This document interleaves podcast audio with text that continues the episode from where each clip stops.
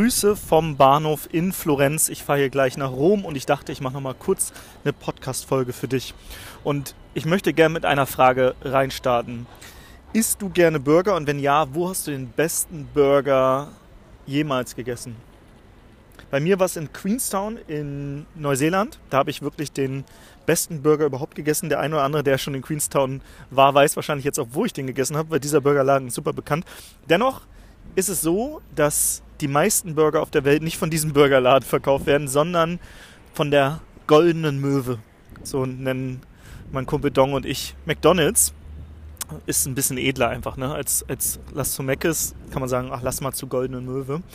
Und diese Goldene Möwe, also McDonalds, wenn du an die Burger denkst, denkst du wahrscheinlich nicht an die besten Burger überhaupt. Stell dir mal vor, irgendwo in deinem Ort macht ein Burgerladen auf, der No-Name-Burgerladen und verkauft genau die Burger, die es bei McDonalds geben würde.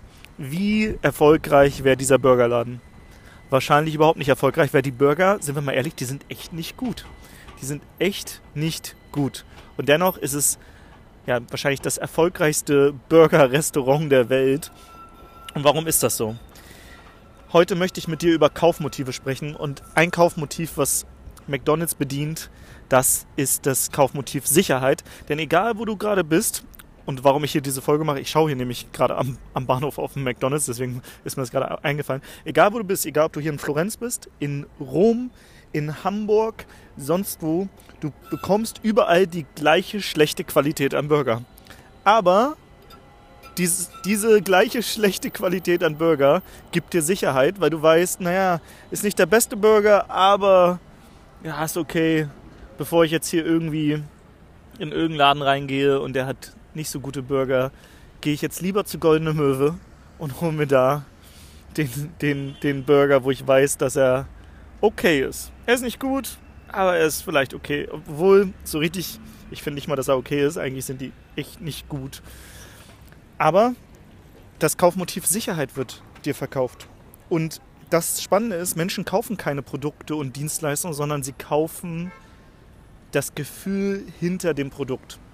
Menschen kaufen eine bessere Version von sich selbst in der Zukunft. Und bei dem Burger ist es vielleicht, dass sie satt sind und dass sie irgendwie, weil McDonald's gewisse Qualitätsstandards hat und vielleicht auch Hygienestandards, dass sie, wenn sie zum Beispiel in Asien unterwegs sind, keine Essen, Lebensmittelvergiftung bekommen, was auch immer. Also das, das Konzept Sicherheit, das wird hier verkauft. Was verkauft Rolex? Status.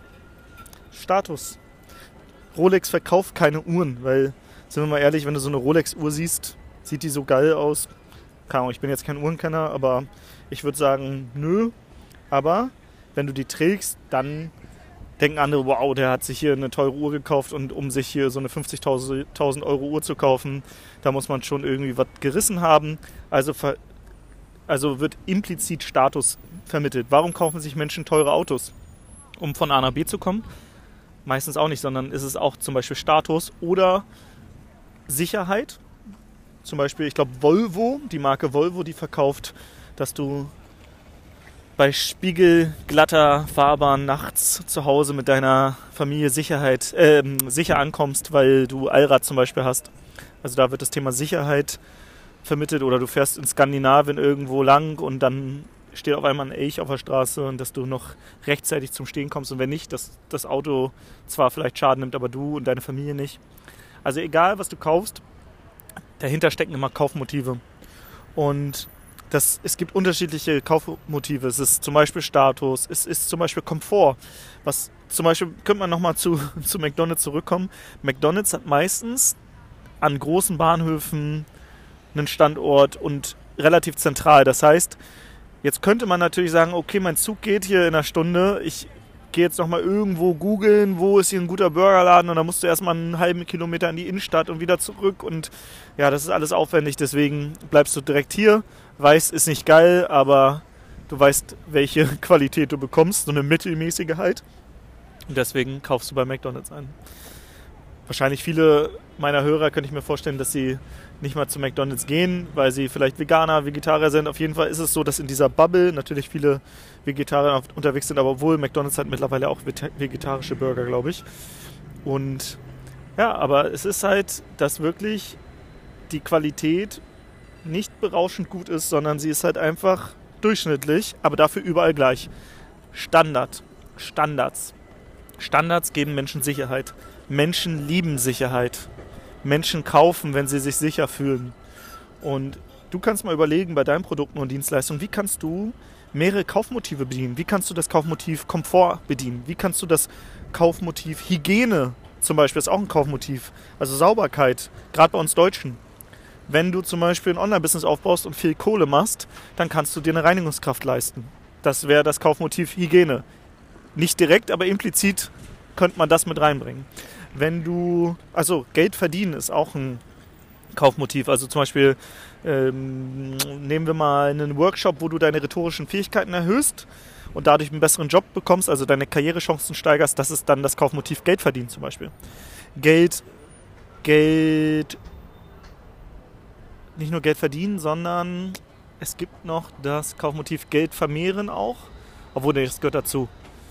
Auf jeden Fall gibt es verschiedene Kaufmotive. Sicherheit, Komfort, dann Hygiene, Geld verdienen und noch viele weitere. Wenn dich das Thema Kaufmotive interessiert, dann lass mir gerne mal einen Hashtag Kaufmotive bei Instagram als private Nachricht da. Dann werde ich dir auch mal alle Kaufmotive nennen, die es so gibt, weil das waren jetzt nur einige. Und dann kannst du überlegen, wie du das in deine zukünftigen Produkte und Dienstleistungen mit einbaust, weil Menschen kaufen keine Produkte und Dienstleistungen, sondern sie kaufen das Gefühl dahinter. Menschen kaufen eine bessere Version von sich selbst in der Zukunft. Menschen kaufen eine bessere Version von sich in der, selbst in der Zukunft. Diesen Satz, den kannst du dir irgendwo aufschreiben. Nehmen wir mal noch ein Beispiel, ein Produkt, und zwar ein Rasierer. Menschen kaufen nicht, dass sie sich irgendwie rasieren, sondern sie kaufen dadurch, dass sie sich rasieren, vielleicht eher Hygiene oder aber auch wieder Status, um auf das andere Geschlecht attraktiver zu wirken, weil das ein Schönheitsideal ist, das in den letzten Jahren ähm, ja, durch vor allem Magazine immer wieder ähm, befürwortet wurde, dass man sagt, okay, hier sei nicht der haarige Bär, sondern rasier dich.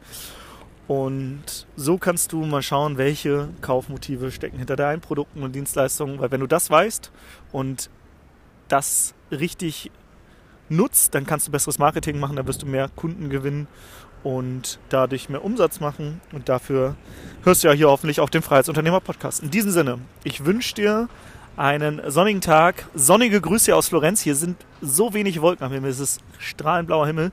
Also ich stehe hier gerade noch vorm Bahnhof und gehe jetzt rein und fahre gleich durch die Toskana nach Rom mit dem Zug und bin mal gespannt auf die Landschaft.